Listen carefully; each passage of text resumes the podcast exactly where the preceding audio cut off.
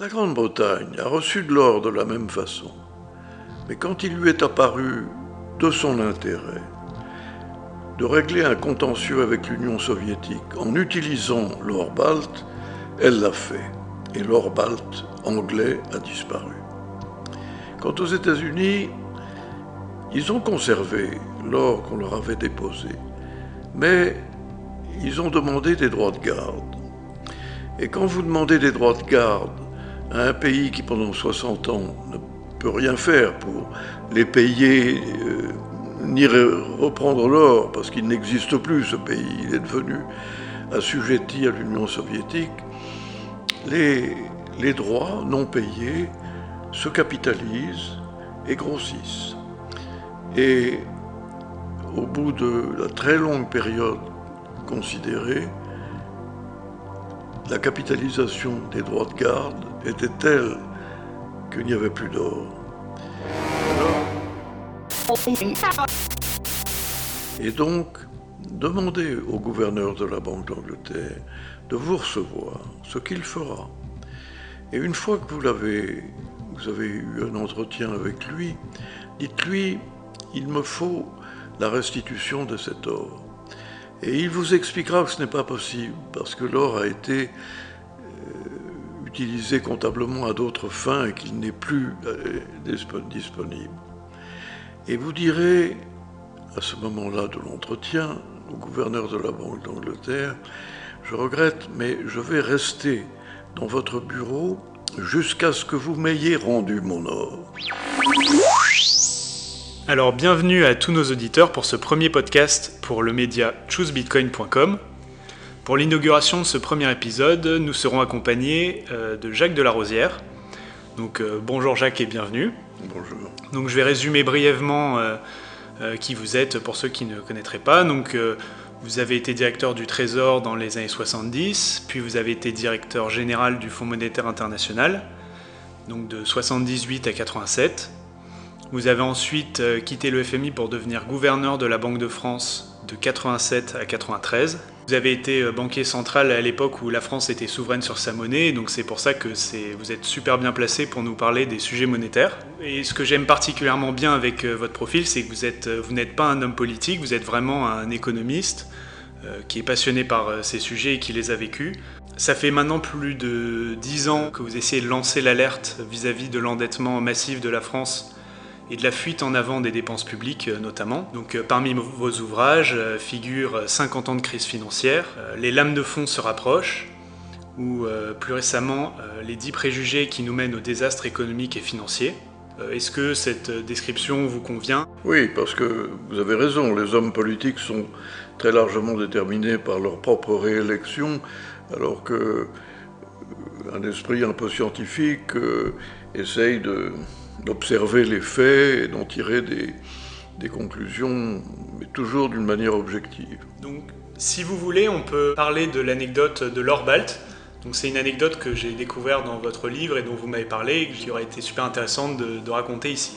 En effet, c'est une anecdote qui est très riche en, enseignements et en même temps elle est, assez passionnante en elle-même.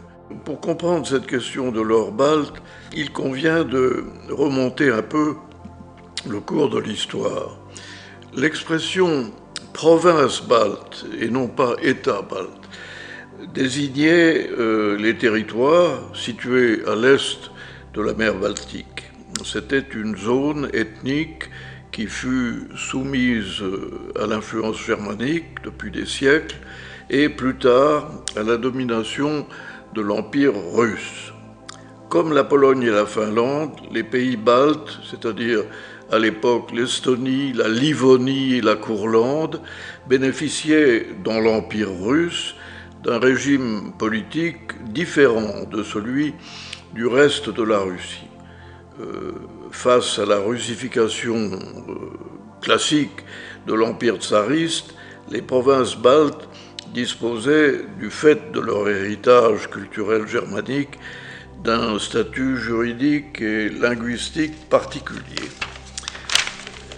L'effondrement de l'Empire russe en 1917 et la défaite allemande de 1918 marque la fin de la domination germano-russe et marque l'avènement à l'indépendance de l'Estonie au nord, de la Lettonie au centre et de la Lituanie au sud des pays baltes.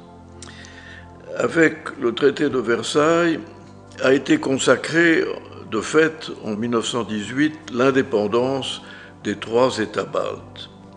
La perception par l'Europe change alors de la notion d'une intégration complète à la souveraineté russe vers une conception d'un espace maritime plus proche, si vous voulez, du, monde scandinave. En 1934, les trois États baltes signent un traité d'entente baltique qui souligne l'existence d'un ensemble identitaire marqué, commun, et ce traité tente à protéger euh, leur indépendance à ces pays au sein de la Société des Nations de l'époque. C'était l'ancêtre de l'Organisation des Nations Unies. Le pacte Hitler-Staline de 1939, l'occupation d'abord soviétique, puis nazie, et à nouveau soviétique pendant et après la Seconde Guerre mondiale, ont visé à éliminer le concept d'indépendance des États baltes qui avait été promu par le traité de Versailles. Ceux-ci sont devenus des républiques baltes soviétiques, entre guillemets. Mais, contrairement à la situation de nombre de pays européens, la France n'a jamais accepté l'annexion des États baltes par l'Union soviétique. Et elle a refusé tout au cours de son histoire de se résigner à cette acceptation. On conçoit qu'au milieu des années 30, en 1934, avec la montée du péril nazi, Hitler a pris le pouvoir en 1933, et les, incertitudes géopolitiques, les États baltes aient souhaité se protéger. Ils avaient été dotés de réserves en or à l'occasion de leur indépendance en 1918. Il ne faut pas oublier que jusqu'à la Première Guerre mondiale de 1914, le système monétaire international était basé sur l'étalon or et donc sur euh, des réserves en or.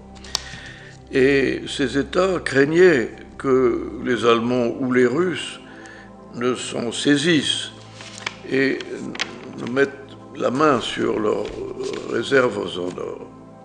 Il faut comprendre en effet que cet or balte, quelque minime que fût en termes quantitatifs son importance, était une illustration concrète de leur indépendance, peut-être la seule illustration concrète.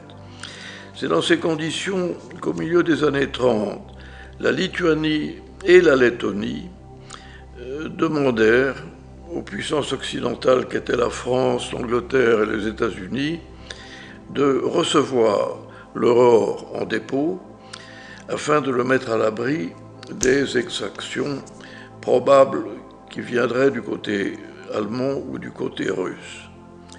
Ce fut le début de l'histoire de l'or balte que vous m'avez demandé de vous raconter et que je vais maintenant rapidement décrire. En 1940, la France fut envahie par les Allemands et cet or fut évacué avec les autres réserves de la Banque de France. Il fut évacué en Afrique, dans un village qui s'appelle Thiès, au Sénégal, afin de le soustraire aux exigences allemandes pendant l'occupation du territoire français de 1940 à 1945. Nombreuses furent les demandes de restitution, entre guillemets, adressées par les Allemands puis par les Soviétiques à la Banque de France. Mais celle-ci, la Banque de France, s'opposa toujours une fin de non-recevoir à ces requêtes, en arguant que seuls les déposants d'origine étaient habilités à réclamer leurs avoirs. Et cela d'autant plus que la France, comme je l'ai dit tout à l'heure, à la différence du Royaume-Uni par exemple, qui avait utilisé, elle, euh, l'or balte pour régler ses propres contentieux avec l'URSS, la France a toujours refusé de reconnaître l'annexion des pays baltes par l'Union soviétique. Pendant de longues années, on ne parla plus de l'or balte, dont j'avais remarqué la présence dans une armoire en bois étiquetée à la plume sergent-major sous, l'appellation or balte lors de ma première visite des caves de la Banque de France à la fin des années 1980, lorsque je pris mes fonctions de gouverneur à l'Institut des missions. Puis, ce fut l'effondrement de l'Union soviétique à la suite de la chute du mur de Berlin en novembre 1989. L'indépendance de la Lituanie fut proclamée le 11 mars 1990, celle de la Lettonie le 4 mai. Le 5 mars de cette année-là, 90% des Lituaniens s'étaient prononcés pour l'indépendance. Mais les soviétiques résistaient encore et se livrèrent à une intervention militaire sanglante qui fit 13 morts à Vilnius, la capitale de la Lituanie, en janvier 1991. Il fallut 506 jours après la déclaration d'indépendance de mars 1990 pour aboutir à l'accord avec Moscou sur la reconnaissance de l'indépendance des trois États baltes qui eut lieu le 6 septembre 1991, après 50 ans d'occupation soviétique. Et c'est le 12 septembre 1991, c'est-à-dire moins d'une semaine après que la Banque de France, qui avait fait savoir dès le début aux jeunes autorités baltes que l'or était à leur disposition, procéda à la restitution à la Lituanie, d'abord, du métal déposé dans ses coffres.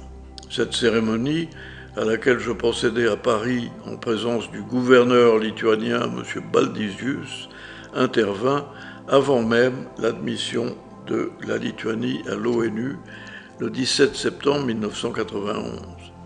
Je pris alors l'initiative de rendre visite aux autorités lituaniennes dès le 3 octobre 1991. Et je rencontrai à Vilnius M. Landsbergis, le chef de l'État, qui avait joué un rôle historique dans le, dans le mouvement d'indépendance. Et je rencontrai aussi le gouverneur de la Banque centrale.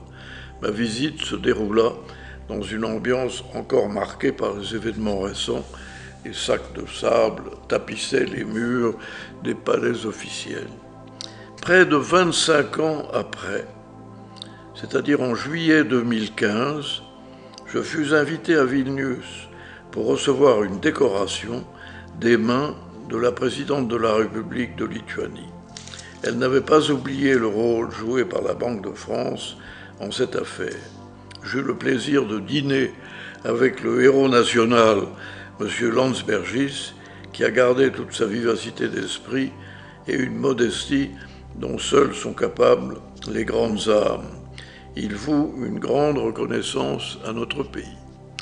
Alors, pour rendre cette histoire complète, je dois vous dire que M. Repche, qui était le gouverneur de la Banque centrale de Lettonie, l'autre pays balte qui avait déposé de l'or à la Banque de France, est venu reprendre son or, si je puis dire, à la Banque de France au cours d'un colloque que j'avais organisé euh, en novembre 1991 à l'Institut des missions à Paris.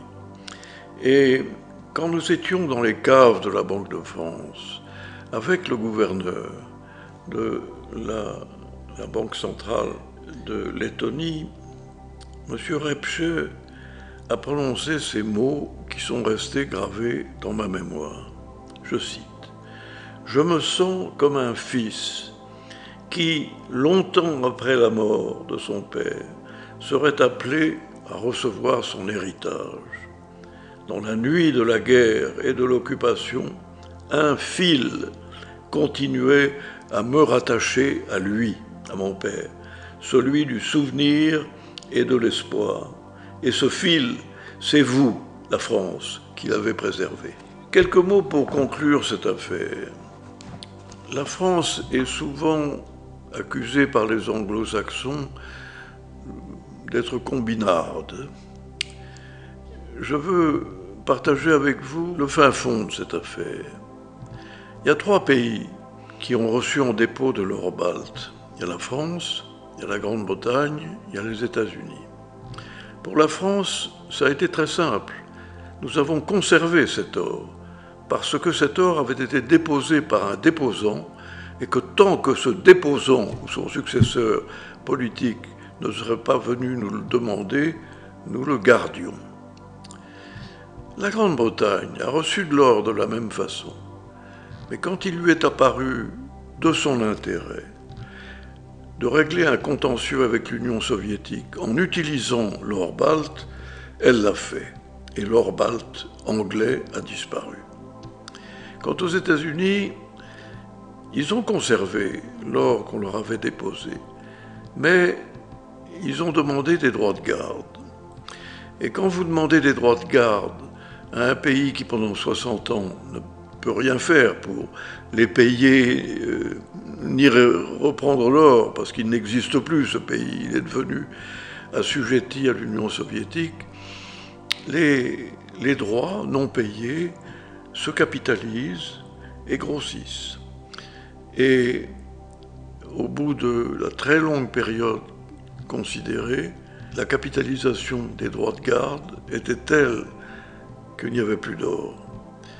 Alors, quand euh, mes collègues de la Banque centrale de Lituanie et de Lettonie sont venus m'interroger sur ce qu'il fallait faire avec la Grande-Bretagne et les États-Unis, puisque l'or avait disparu dans un cas et n'existait plus comptablement dans l'autre.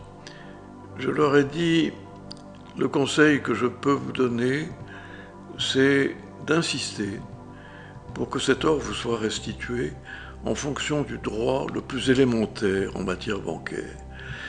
Et la guerre est passée par là, la domination soviétique est passée par là, vous étiez incapable de manifester la moindre volonté concernant cet or pendant toute cette période, on ne va pas vous pénaliser de ce fait.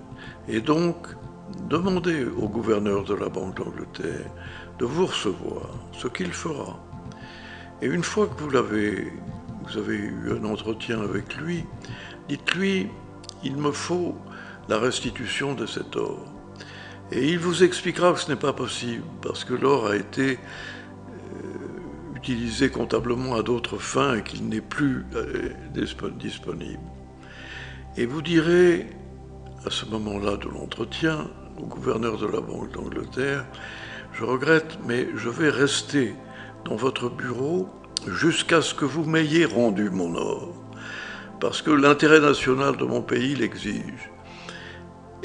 Et vous verrez que le gouverneur de la Banque d'Angleterre, que je connais, qui est un homme respectable et charmant, finira par vous donner raison. Ce qui est arrivé, les Anglais ont été obligés de comptablement refaire de la place dans leur stock d'or à l'or balte et l'ont restitué au pays en cause.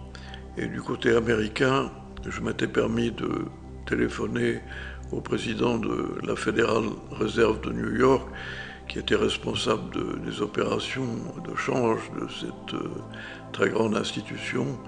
Et je lui ai dit que, certes, la capitalisation euh, des, des, droits de garde était quelque chose de respectable, mais que, étant donné les circonstances politiques, ne devait pas s'appliquer. Et effectivement, ils ont restitué l'or gramme pour gramme aux, aux, deux, pays ou aux trois pays en question. Et donc, je termine cette histoire avec une question. De ces trois grands États, lequel a été le plus honnête, le plus respectueux de la volonté du déposant. Je ne donnerai pas la réponse, vous pouvez la donner vous-même, mais, c'est quand même assez significatif de la nature des pays en cause. Ceux qui sont strictement responsables et, sensibles à leurs responsabilités en matière de détenteur d'un dépôt euh, ceux qui considèrent que le dépôt, dans certaines circonstances, peut être utilisé à des fins personnelles, et ceux qui considèrent qu'un dépôt, ça se paye en droit de garde. Eh bien, je suis plutôt fier d'appartenir à la première catégorie. Merci beaucoup pour votre question. Ben, merci beaucoup pour euh, cette anecdote. Euh, moi, ça me faisait très plaisir de vous parler de ça parce que le blog s'appelle euh, Choose Bitcoin et on a l'habitude de, se poser ces questions pour le Bitcoin dans la mesure où il donne la possibilité de gérer soi-même euh, ses actifs. Et c'est vrai qu'il est, toujours déconseillé de, les confier à un tiers. en plus, dans notre cas, on est face à des tiers privés qui n'ont pas de statut bancaire et qui, sont encore moins la, puissance des États dont vous parlez. Et c'était assez intéressant de comparer avec un cas dans un domaine euh, comparable puisqu'il s'agit d'un actif, mais différent parce que là on parle d'un actif physique, euh, d'avoir un cas où on voit qu'effectivement, euh, même entre États, la, question de la garde des fonds et de la confiance qu'on peut accorder pose problème et, peut, amener à des incidents.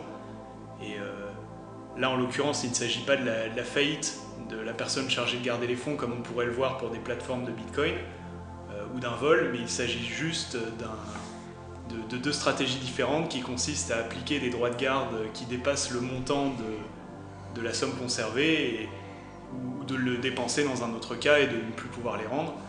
Et, voilà, je trouvais cet exemple euh, très intéressant. Oui, je vous remercie beaucoup de l'avoir évoqué. C'est une affaire qui est très souvent ignorée ou oubliée et elle mérite en fait d'être mise à jour. Je m'empresse de dire, et ça jette une lumière un peu plus, je dirais, dubitative sur euh, ce que j'ai dit tout à l'heure, que nous n'avons pas toujours été exemplaires en France en matière de, dépôt d'or. Euh, la, tâche euh, qui assombrit cette histoire est notamment celle de l'or belge. Les Belges avaient avaient utilisé la, Banque de France comme un, agent de détention de leurs propres réserves d'or, qui étaient beaucoup plus importantes que les, réserves d'or baltes. Nous les avons euh, acceptées, nous avons transféré cet or euh, au Sénégal, comme le reste, et euh, à partir de juin 40, comme vous le savez, les Allemands ont occupé la France et en particulier la partie nord de la France. Et à cette occasion, ils ont exercé une pression sur euh, le gouvernement de Vichy pour que l'on cède CEDE e à l'Allemagne, euh, ou qu'on transfère à l'Allemagne plus exactement, les réserves d'or belges. Et je dois dire, et ce n'est pas à l'avantage de la Banque de France, que nous avons cédé à la pression allemande et que l'or belge a été mis à la disposition euh, des occupants de la Belgique, qu'étaient les Allemands. Ça nous a été beaucoup reproché, notamment par le gouvernement libre de la Belgique qui s'était constitué en Angleterre pendant la guerre, et qui explique d'ailleurs un peu cette histoire. Parce que la Belgique était composée en fait d'un pays occupé euh, qui n'avait pas de gouvernement au sens propre du terme, je dirais, comme à Vichy. C'était une, annexe allemande, euh, dirigée par des militaires euh, allemands. Et de l'autre côté, il y avait, un peu comme le général de Gaulle à Londres, il y avait une structure gouvernementale euh, d'hommes politiques belges et de, personnalités royales qui s'étaient constituées à Londres comme un gouvernement. Et évidemment, la France a considéré que l'occupant euh, de la Belgique, euh, avec quelques titres, a demandé la récupération de cet or. Mais c'était une faille et c'était une non-application du principe de la sanctité du déposant que j'ai rappelé tout à l'heure. Et, et, donc ça nous a été très reproché et je peux vous dire que l'intégralité de l'or belge a été néanmoins, comme en Grande-Bretagne pour les pays baltes, restitué à la Belgique après la guerre, après des négociations difficiles, et que nous, avons prélevé sur les réserves de la Banque de France pour pour honorer cette, cette dette que nous avions. Et c'est pour vous dire que il faut faire un peu attention avant de tirer des leçons générales de cette affaire. Voilà, merci beaucoup. Ben, merci beaucoup Jacques. Cet épisode devrait sortir en août 2022.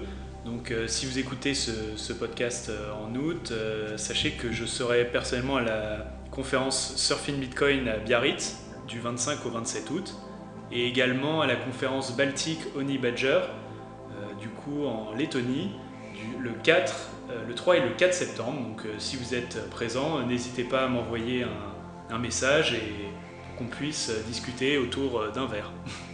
Voilà, merci beaucoup.